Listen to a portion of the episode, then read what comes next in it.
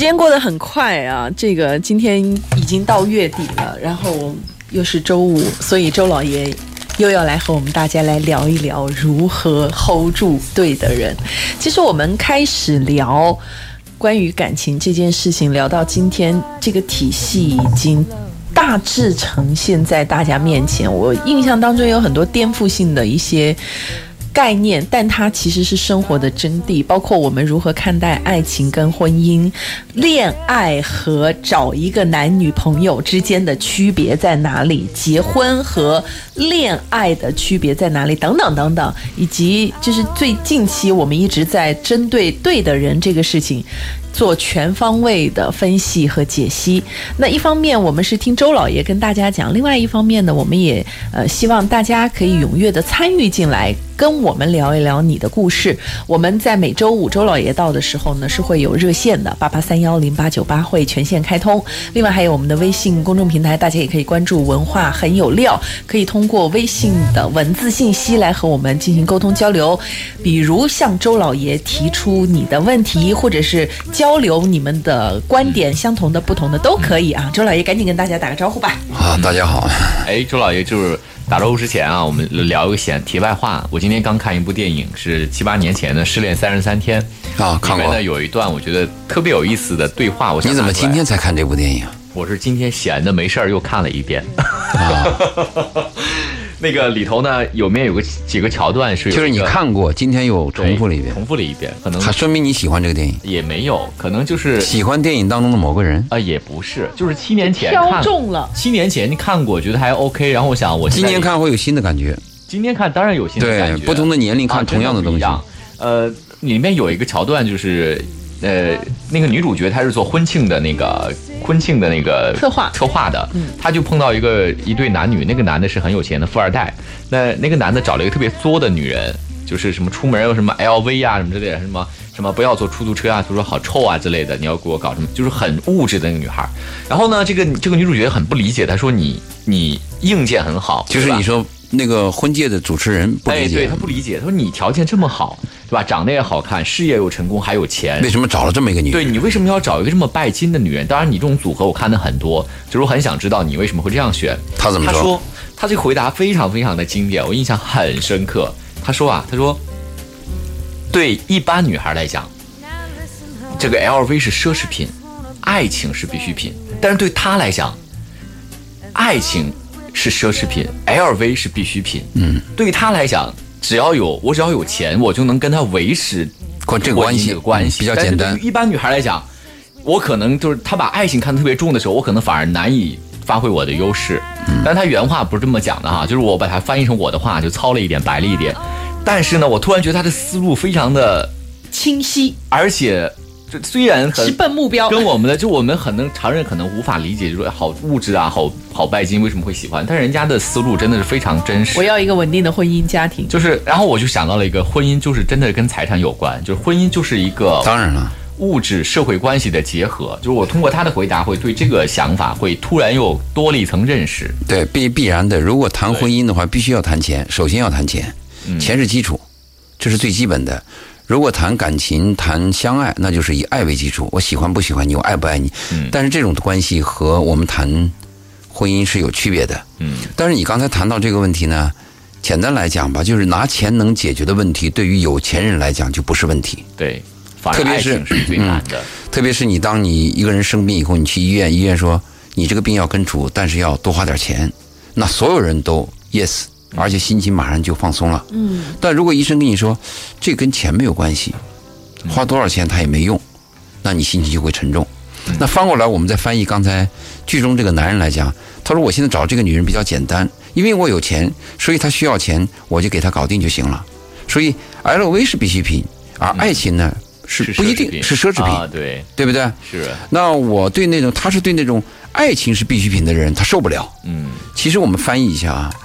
他的意思就是说，如果一个女人对 L 包不重视，反而对我的感受啊，她今天的什么情绪啊，或者对我要求我这个男人每天要呵护她呀，一言一行她要不断的这么作，我就难受，是不是这样理解的？是是。但是翻过来讲，这个不叫爱情，啊，这种女人叫作，她对男人是无限的绑架和约束。嗯，这个真的是不叫爱情。爱情我在前面课讲过了，爱情是单方面的，嗯，永远是孤独的，而且爱情只有你自己知道。这个周周老爷特别的呃赞赏那种给予型的爱情，就是不是爱情就是给予的定义就是这样定义的。如果全世界的爱情你可以看全世界的电影，嗯这个是爱，真爱出了，我承认，真爱就是这样的，想把我的所有东西都给到，而且不计回报。对对对对对，但是爱情跟真爱呢，还是有一点差。你说的爱情是荷尔蒙的问题了，对，就是爱情可能还就你怎么定义这个问题。啊对对但是我们看的中外小说、电影，从古到今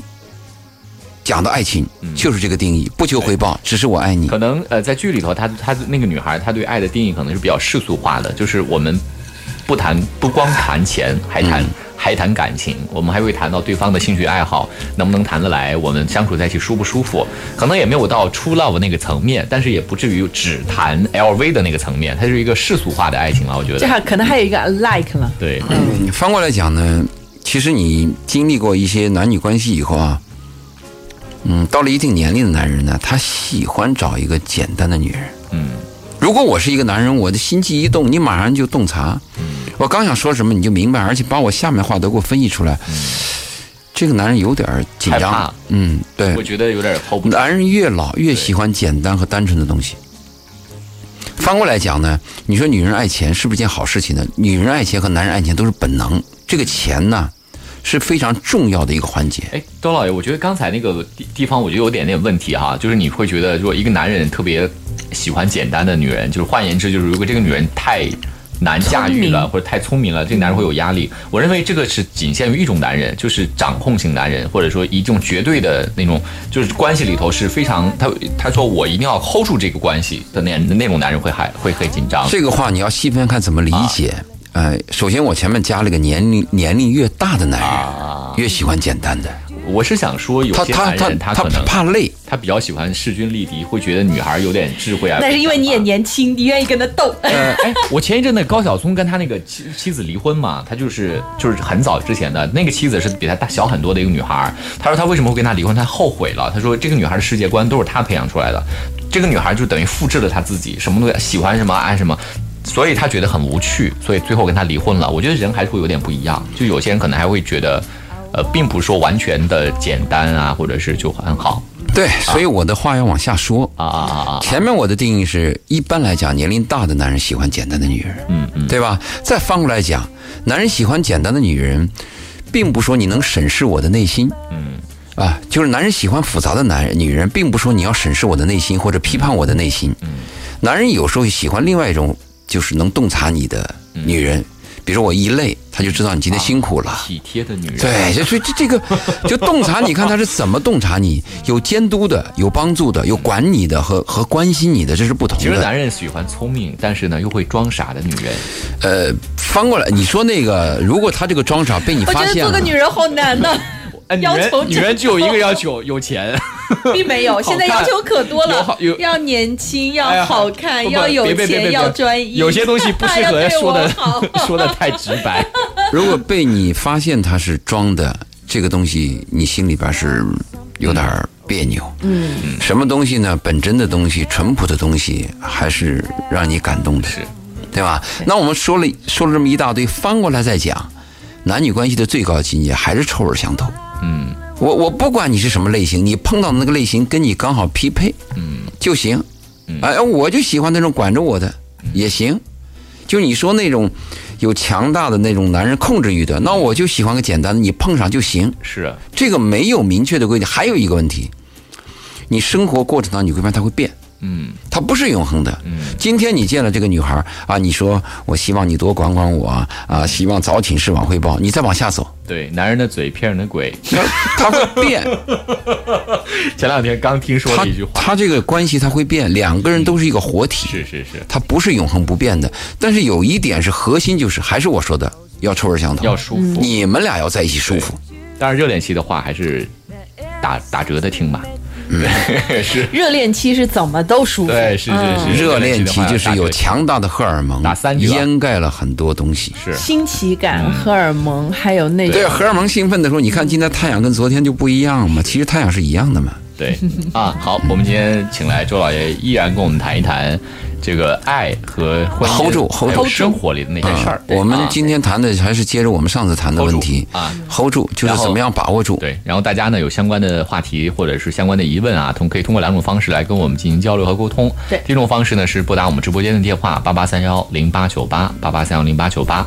那同时也欢迎您通过我们的微信公众平台“文化很有料”来进行这个进行文字的咨询和提问。嗯嗯，对，文字啊，仅限文字。这个你也可以回复周老爷来获得周老爷的这个二维码，在节目之外的时间呢，和周老爷沟通交流。呃，周杰伦的周老师的老爷爷的爷，然后注明一下是文化星空的听众。但我个人建议呢，就是，呃，节目时间可以先听周老爷聊聊，有想法的时候，节目之后再跟周老爷来说哈。嗯，对关于如何 hold 住对的人，这个其实是一个大课题。对，因为这个比较难。我们很多人呢，经历过很多次恋爱，最后终于找到了一个愿意往下走，不论你是主动还是被动吧，他也愿意跟你往下走，这个几率就非常小。嗯但是呢，走下去就感到非常艰难。这也是我们目前和我们近期发现，分手的越来越多，离婚的越来越多，单亲家庭越来越多的原因。嗯那我们就要找找它的原因在哪里。而且这些分手以后的人呢，如果大家都认为是对的，那我们今天就不谈这个问题了。从我们的概率统计，大概有百分之三十的人会后悔，啊，对不对？那我们还有百分之三十的呢，觉得似乎自己做错了什么。嗯那么有一部分人是认为真的是我分的对了，离了以后越离越开心。嗯但是我们发现，百分之三十的这些人非常可惜，所以我们谈的是百分之三十的这些人，就是怎么样能使我们 hold 住对方，能使我们的日子能过下去。上一期我们谈到了一个，就两个人确立一定关系以后呢，呃，我们提倡消极的自由主义，我们反对积极的自由主义。嗯积极的自由主义就是我提了一个意见，我虽然是爱你的，但是我有强加意识。嗯这个呢就有点侵犯对方。那我们提出消极的自这个自呃自由主义什么呢？就是我提出我爱你，我也提出一些关爱，嗯但是我不会就是强迫于你。嗯所以这是我们上次提到的问题。那今天我们再提到的，就两个人相处当中有一个非常重要，就谨慎。嗯通常我们是认为我和你相爱了，我和你都那样了，都吃在一起，滚在一起了，啊、再一个还有个理论说，回到家是个放心的地方，走在爱人身边呢，也是应该放松的一种心情，嗯没有问题，你放松可以，但是放松不等于放肆，嗯这就是我们要谈的警惕。嗯就你说的每一句话和你随便的一个想法，不是张口就来的。你跟既然你跟你这个伴儿啊相处了这么久，能走在一起的时候，为什么你不琢磨琢磨他是个品什么品性的人？嗯就同样一件事情，他说出来以后，你应该怎么样反应？嗯他喜欢听哪一类东西？而且这种，你这个伴儿，你是用什么方式跟他沟通的时候呢？他吸收你那个话语的量嗯能达到百分之八十，那就很高了。嗯一般都有漏斗效应嘛。嗯所以这个是我们要谨慎，但是我们恰恰犯了一个错误，往往是我们关系确立以后，确定以后就无所谓了，就我说你两句，或者我我骂两句，都无所谓，这个是非常非常危险的。嗯，我这个挺认同的，但我是觉得，如果人人都这么聪明的话，我们世界就太美好了。真的，我是觉得这个很考验，至少要知道。很考验人的情商。你现在你现在谈的问题还不是聪明的问题，你去把这个婚恋的年轻男女，或者是已经结婚的男女，包括老头老太，嗯，你去问问他，他知道这个婚姻当中两性相处的谨慎吗？这个概念就没有首先没有这个意识。对，你说对了。对其次才说，其次我有这个意识我能不能达做到对，那是另外概念呢，对不对？你先是我们有没这个概念？如果连这个脑子连这根筋都没有，我们不要再说努力了。后来我们发现，我们脑子有个有这根筋，下一步才是一米你说那个，能做到这一步太难了。嗯，这才是我们谈的问题嘛。是，首先是要有概念。其实有了概念之后，当然我们也没有办法一步做到位。就比如说我们在今天节目当中说，我们要谨慎啊，要要想一想怎么样是有效的沟通，怎么样可以更多的让对方觉得舒适，自己的表达又到位。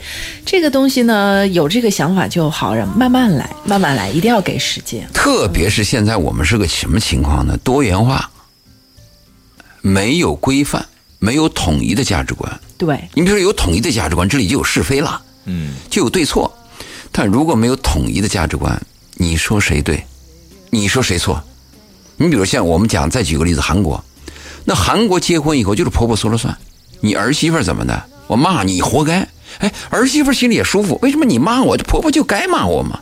我从小受的教育就是婆婆就是要骂我的，等我变成婆婆，我再骂儿媳妇儿。多年的媳妇熬成婆就这样子嘛。那你在日本，你昨天还是个千金小姐，你跟你的这个男朋友可以勾肩搭背，可以这个打情骂俏。你结了婚，你早上必须要比男人早起，你必须要在你丈夫起床之前，你要化妆好，把饭做好。啊，那我们可能批判人家说，你看那大男子主义啊，或者什么歧视女性，那你不要这样去批判人家那习惯就那习惯，人家过得很好。嗯，你翻过来讲你，你过得好吗？我们要求是你两性关系闭了门以后，你过得好不好？嗯，我们不跟你谈对不对？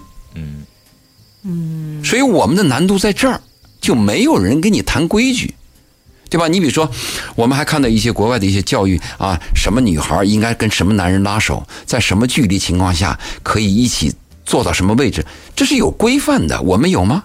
印度女孩在结婚以前就要专门去受一些教育，嗯包括性的教育。嗯我们有吗？嗯，我们最多做一个婚前体检，婚 剩下都是前检还很多人不做，剩下都是自己摸索自己来，野蛮生长啊。野蛮生就长。看社会上面的一些社会新闻也好，听周边的八卦也好，自我成长。所以我们一定要知道，两性关系啊，当你跟一个人走得越近的时候啊，不论你是朋友关系，嗯还是合作者关系，嗯还是恋人关系，走要谨慎，淹死的都是会游泳的。其实我觉得周老爷这句话说的，就说开了，大家应该都能理解。包括你跟朋友相处，你跟很好的朋友相处，你跟同事相处，很好的搭档相处，你都会知道人和人之间是有一些界限的，有一些东西你不应该去碰，你应该去尊重人家。他的是他的，我的是我的，我们不能太混为一谈的。那同样在亲密关系当中、爱人关系当中，其实也是这样。其实就包括现在在家庭关系里面，有很多年轻人都已经认可，呃，子女和父母之间的关系都不要太亲密，就也要分清楚，对，也要分清楚。子女有子女想法，最近热播的小欢喜不就是吗？这个女儿就想去 B 大学，父母就想让她去 A 大学，这个网网友都会觉得你干嘛就不能听听女儿的话呢？父母就会觉得你干嘛不能理解？可是这里面有一个共识，就是网友们就大部分的年轻人都意识到了，哪怕是在一个家庭里面生活了十几年甚至几十年年的人之间，也要互相尊重，要学会知。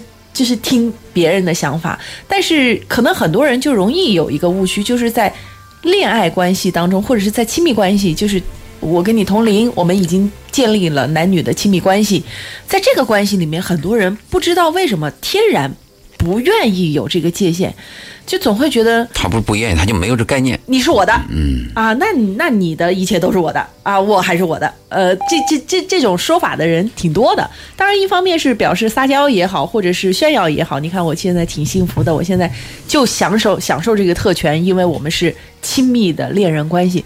但是实际上，这个真不能长久。你看，在日本啊，妻子对丈夫应该怎么说话？公开场合谁先迈出门第一步，包括那个男人称称呼的和女人称呼的一件事情，它都有区别。我们没有，我们在这儿说不是什么崇洋迷外，哎，也不是说是别人就就就好，但是我们好不好最重要。嗯，但日本也有一个社会现状，就是女性大部分的女性是结了婚之后，她的工不工作会失去，对，不工作，但是她不是失去，在国内他就不工作了。他也没有条件，就是公司也不会提供他，就是不会想让一个婚后的女人在工作。但是在我们国内，他没有这个没有这个情况的，所以家庭的组成天然的也会不一样。我们提醒的就是你们两性之间，不要以为你们就是那么回事儿了。很多人任就觉得是的，就包括一个公司，你把你的公司业绩做到非常好的时候，你垮它也是一瞬间的，一件事情就可以使你垮它。你能想到三星手机就那么一个爆炸会是什么结果吗？你想不到的。连锁反应。对呀、所以我们要提倡这个谨慎啊，得意的时候不要忘形，要知道我们眼前的东西我们要珍惜。你不要以为我就可以忘乎所以啊，因为我的丈夫是个秃头，每天摸摸脑袋，你是个秃瓢。他心情好的时候你开个玩笑可以，有一天你再开，再见，碰到你玩了。碰到炸点的时候就不是那么回事了。嗯，啊，这个是我要跟大家说的一个问题，就两性关系走得越近，朋友关系走得越近，我们也要谨慎。嗯，好，那个我们看一看一位朋友的这个提问啊，他说我们这个星期呢，我们工业园发生了一件事情哈，有一家公司的男员工网约，就是那个在网上约啊，被软禁了啊，然后呢，在软禁过程当中呢，多次问公司借钱啊，公司觉得人不上班还借钱就没理会，后来这个人回来之后才知道真相啊，原来这个男同事呢年纪也大了，去约了一个女的啊，没想到被人骗钱。那这个现在网络科技这么发达啊，特别是对那些有点笨、有点傻、有点贪的人啊，面对诱惑，自身条件也不好，想要通过网络奔现或者实现自己的小小脱单的心愿啊，万一付出了很大代价怎么办？现在呢，就是我我觉得这个呃什么那么笨的人都开始去约了，那些聪明的人都约了多少？周老爷你怎么看这种网约？网约是有风险的吗？我们对网恋首先是抱一定否定态度的嘛。很多网恋的这个朋友呢，他来问我这个问题怎么去处理。我跟他的建议是，如果你要跟他见面的话，首先是要视频嘛，而且这个视频还不止一次，必须要跟他有几次以上的视频，我能看到你，我能在视频当中跟你说话。如果你没有视频啊，你仅仅是给他发微信，包括留语音，那可能是替代品，也可能是替身，对吗？那如果你要跟这个人要见面的话，应该要谨慎。嗯，他是一陌生人，不等于他跟你交流啊，你就可以信任他，因为他跟你交流的信息可能是假的。嗯，所以一定要跟他视频，视频要达到一定程度。另外呢，是不是能够报，就是报出对方的身份证，我可以查到你。如果这些东西都查到以后，你再考虑。你看我们那个，呃，我在跟别的公司来往的时候，我甚至提出什么要求啊？我跟别人公司在合作的时候，我甚至希望他提出法人啊，我要求他法人给我提供一个无犯罪记录，这都非常重要的。在这种情况下达到以后，你再去才可以。随随便便的给你发了一张漂亮的照片，随随便便给你说两句甜蜜的话，你就去，说明你有问题吗？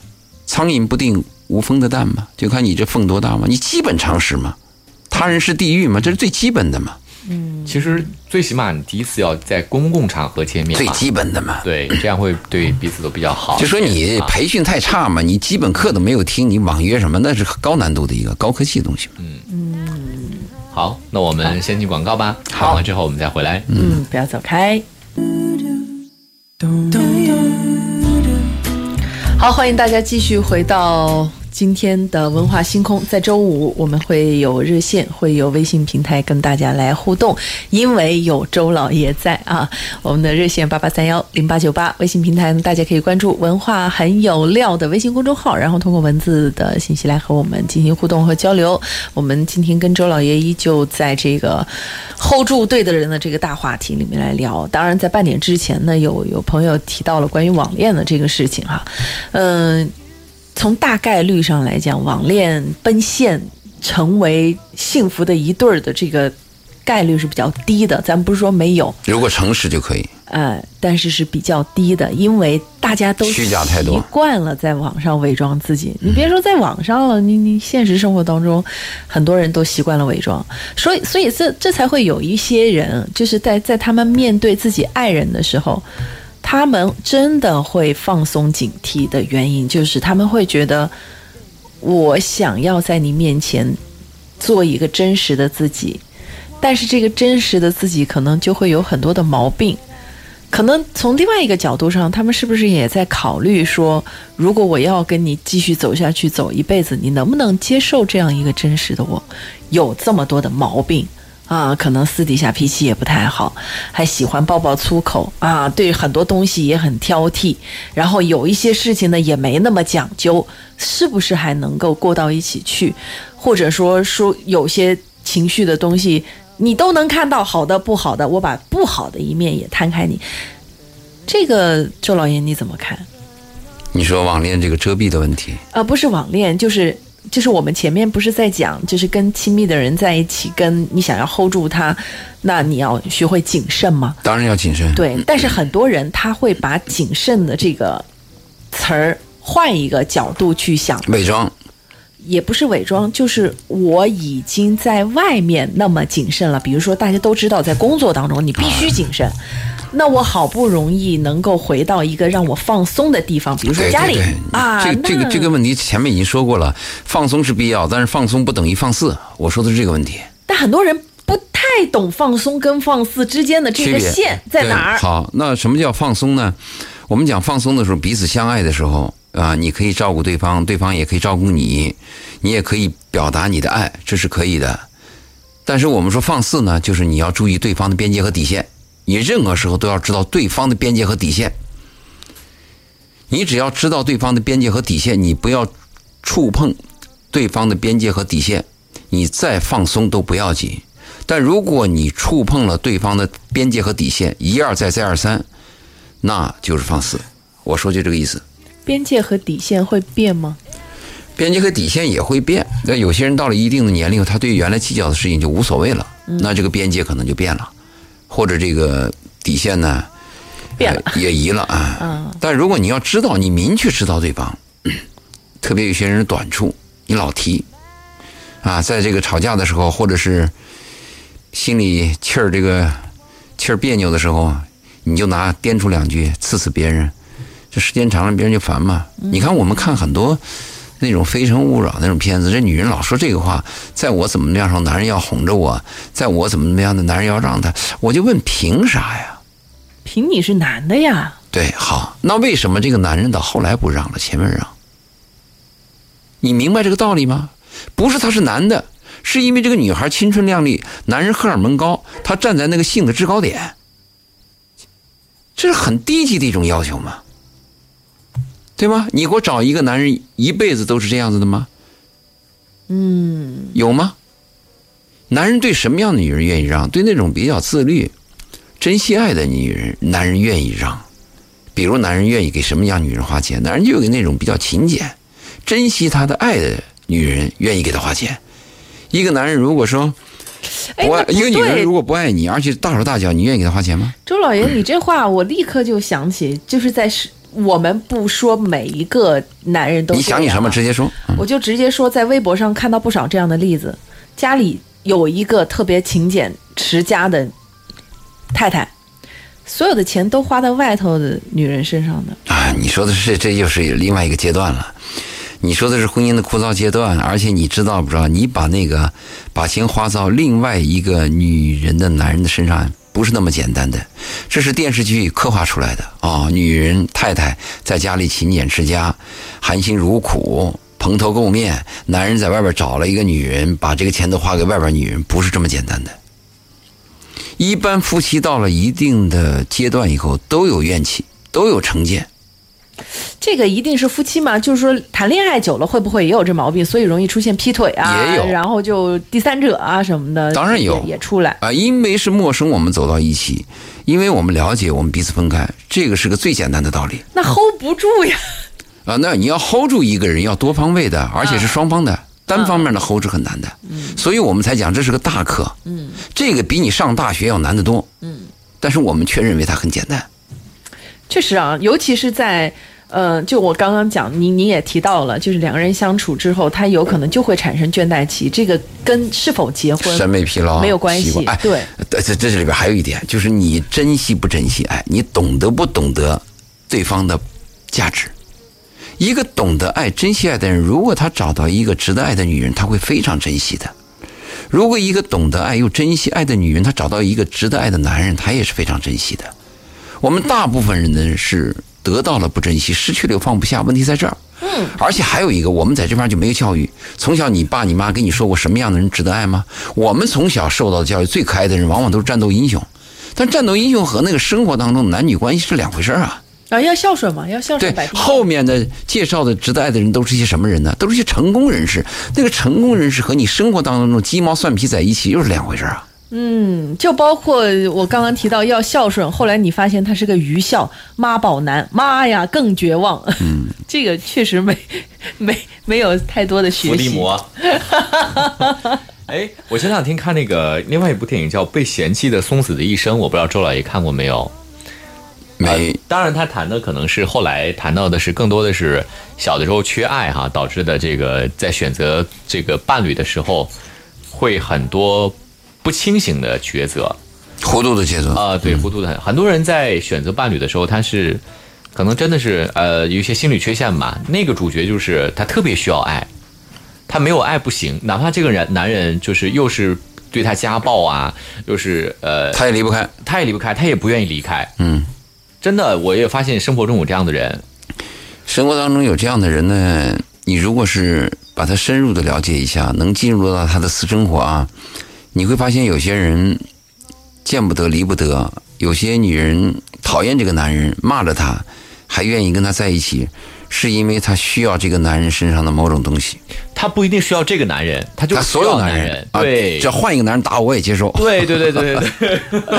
但换过来，男人可能会也会有就需要女人，小世界真的就无法一个人自己生活啊，啊。这个人人是一个群居动物，人是不怕死，但是怕孤独。嗯，呃，你叫你你叫一个人，如果活到一百多岁，他身边都是陌生人的话，他的第一个愿望就是没意思，还不如早点死了算了。你之所以你生活感到快乐，是因为你身边有你爱的人，有你熟悉的人。嗯，如果把你关在一个房子里，跟这个外边的都隔绝，手机也给你停了，所以你看啊，我是想说这个问题什么呢？就是有些人他选择伴侣的时候啊，他根本不会去判断，他不会去识别，他们他就要一个人，啊，那你说的是最低级的需求。还不少呢。我有的吃就行，不是。说我有女朋友就可以了，是个女的就行。那如果这样的要求啊，倒好达到。嗯，如果他真的这样的话，也好达到。但是现在我们在谈这个话题的时候，我们面对的不是你说的这类人，挺高级的了，我觉得。我们说的都是有自己选择。择，嗯、有自己要求的人。嗯我们说的是这一类人啊是。而且我们今天谈的还不是选择的问题，我们说你已经选到了，怎么样维系这种关系关系？嗯，就是我们上一趴谈的打江山和坐江山的问题嘛。嗯，坐江山是很难的嘛，成功容易嘛，但是持续成功难嘛。嗯，对吧？爱一个人容易，但是你持续的爱，这是这是需要一个，因为确实是没有人教过你，你的爸爸妈妈也好啊，你的师长也好，没有教过你怎么去跟你的爱人相处。很多人都是什么一次又一次，一次又一次，一次又一次，而且他还比较聪慧的情况下，循环。他才知道，哎，他才慢慢知道做减法。哦，我知道这个我不行，那个我不行，然后我一定要怎么去 OK 才可以。然后，然后有的人就是好，我不要了，我不爱任何人，就是会走向这两种两种方向吧。我觉得，我们大部分谈是这样吧，我们大部分的男女关系不是我因为爱去和一个人交往，而是需要。啊，对你这个说对，我们说到底，嗯，你仔细把人性分析一下，是因为需要，他才去找一个人，嗯，你很少说因为我爱你我去找你，的爱是什么概念？爱是给予的概念，嗯，大部分是我需要你，为什么你很多男人一见了一个漂亮的女人就无底线？啊？他发脾气我接受。啊，他闹情绪我觉得他无赖，他他不讲理我都接受，没底线。那个没底线原因在哪里？就是你的荷尔蒙在刺激你呢。嗯，如果一个很丑很丑的女人在你面前，你没底线吗？好家伙，两回事儿嘛。所以这个没底线是很糟糕的。嗯，你应该有底线，就是我爱你，我珍惜你，但是你放肆我不接受。而且刚开始谈恋爱的时候要说不，为了和和这个女人能够长期的交往，应该在这个女人出现第一个问题的时候，你立刻就要说不，要跟她沟通的，要负责任的。嗯，负责人不是什么都是 yes，负责人双方共同的成长。嗯所以你说那个是属于比较低的嘛？我们今天谈的是大家还有一些要求的，嗯对吗？那我们再说一个问题吧，就你看谈恋爱的时候，还有一种人呢，动不动就愿意提出一个，咱俩分手，我给你吹了。嗯结婚以后呢，你看很多人就提，一吵架，我我离婚我离婚离婚。啊离婚离婚，这个话多方面来自于女方，嗯。而且还来自于强势女方。就是一般男人追求女人的时候，男人会说“我给你吹”；男人特别珍惜一个女人的时候，女人说“不行，我就跟你离婚”。而且往往谈到这个时候，一般男人就会投降，就妥协了。嗯。这个方法刚开始是见效的，但是这种方法啊是有风险的，因为这个方法的实质是非常恶劣的，嗯这个叫绑架。为什么你提出离婚以后，男人就妥协了？为什么明明你做错了，你要提离婚，对方就妥协了？这叫绑架，是因为对方爱你。这个绑架对方的爱啊，是非非常低级的一个做法，践是对爱的一种践踏。嗯你离婚的时候，你应该怎么提呀、你就老老实实去跟对方谈离婚，你不能因为一吵架或者一件事情，你感到生气，你就提离婚。但是我们很多人有这个毛病，女人第一次提离婚，男人妥协，最后提男人妥协，有一提有一天再提，男人就麻木，再有一天一提，男人说 yes，没有退路了。翻过来，女人后悔说：“哎呀，我说错了，咱们俩还是再过吧。”这个时候，当然大家还可以再谈，嗯，但是你把一个原原本很美好的一件事情啊，涂上了一种底色，这个颜色的东西一旦涂上去，是抠不掉的。一盆净水，你滴进去一滴墨汁，你想把这支墨汁再把它退回去，可能吗？但如果这盆净水一直很安静，一直很洁净，你就保持这个洁净。你不要绑架对方的爱，所以这也是为什么我跟很多女人建议我说，你们生孩子的时候啊，要不就不生，它是零；要生呢就生两个以上。如果你生个独生子呢，这个独生子女病是百分之百存在的嘛，他是独生子嘛，爷爷宠他，父母你也会宠他，对吧？到了一定年龄以后，跟你有分歧，马上给你说一个，我试试看，你一切都妥协了。如果你有老大、老二、老三，你死吧，你试试看，后面老二、老三等着呢。性质完全不同，所以呢，这个绑架对方的爱是我们很多人要注意。当别人爱你的时候，甚至是甚至我们不说爱，我们说别人需要你的时候，你要珍惜。嗯，这个呃你先说。呃，有位朋友问问到啊，如果说我提出了分手，对方呃，而且我还不止一次很坚决的提出分手，可是对方还是死缠烂打，我该怎么办？你提分手是怎么提嘛？如果你要是非常非常肯定否定这个人提，你就不管对方怎么样，你都要 no 嘛？但有的人真的会死缠烂打，不，死缠死缠烂打，你还是要 no 嘛？因为这个人你，我说的人品你是否定的啊。嗯如果你是闹情绪，对方死缠烂打，当然对你来讲是个机会了，对吧？你你还有控制权的嘛。但如果我们说到他过分的死缠烂打，那只有两个。啊，一个就是名正言顺告诉他你在死缠烂打，嗯，我就报警；还有一个就是把他的微信，把他的所有啊拉黑，全部拉啊黑嘛。是。主动断绝联系，嗯，这个属于对个人的侵犯，嗯，这个严重的时候，这个是明确，可能就所以我就不知道他死缠烂打和他说的分手，你看啊，他这个他跟这个人多次说分手，说明他还有一层关系嘛。他既然说多次，那就有多次的复合吗？嗯，我们从字面上理解嘛。那你为什么要接受他呢？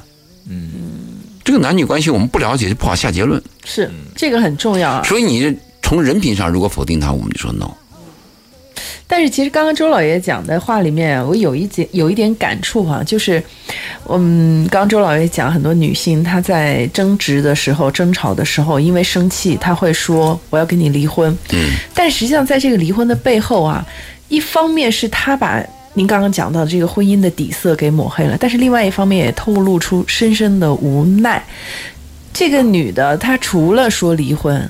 她能怎么办呢他？可能自己觉得我没有办法。注意啊当然，客观的讲，你可能有很多种办法，但是对他个人来讲，他可能真的没有办法。注意啊，注意啊！我跟你讲了呗，我前面有一句话，要谈离婚我们就好好谈。人呐、要这么能够冷静、理智、客观，哪有那么多争注意？我在这个地方提到的问题是，如果你提了离婚，男人说 yes 以后，你别后悔。我在这儿谈的是这个意思，明白吗？我不反对离婚，我不反对单单亲家庭，嗯，而且我也服从女权主义。问题是，你是一个成人，嗯，后果要自负的。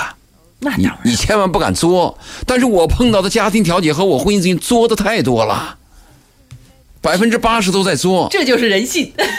对不对？如果你 真的谈离婚，你很坚定，就告诉你，我就不要你了，撇开你了，你不要在这个时候谈嘛，你就跟他谈嘛，你不论对方怎么样，你就谈我离婚嘛，你把你条件一二三提出来嘛，如果对方不离，你可以提出法院申诉嘛。非常冷静的情况下，我谈的是什么？你不要拿离婚当原子弹，动不动把对方炸一下。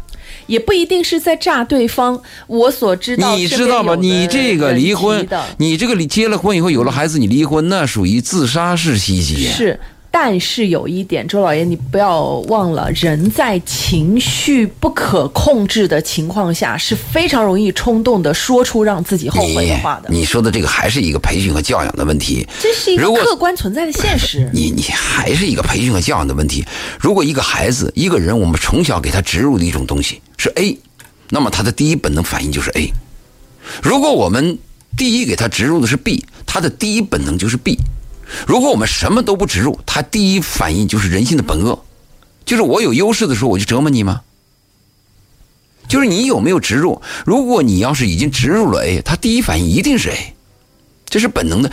你说的那种情绪化的东西，除非这个事情啊对他触犯太大，就是触犯太大，受不同教育的人，他的那个情绪化的表达也是不同的，一定是有区别的。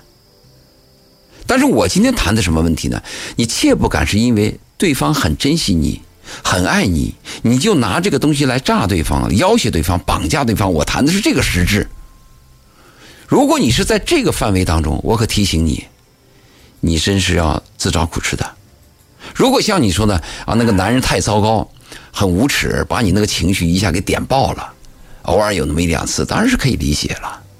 他伤你伤得很透，啊，做的那个事情叫你难以想象，嗯，某一个瞬间把你炸了，这是另外一个范围了。嗯，而且你说那个东西是对，人一旦出现情绪化的东西，理性是无法战胜的。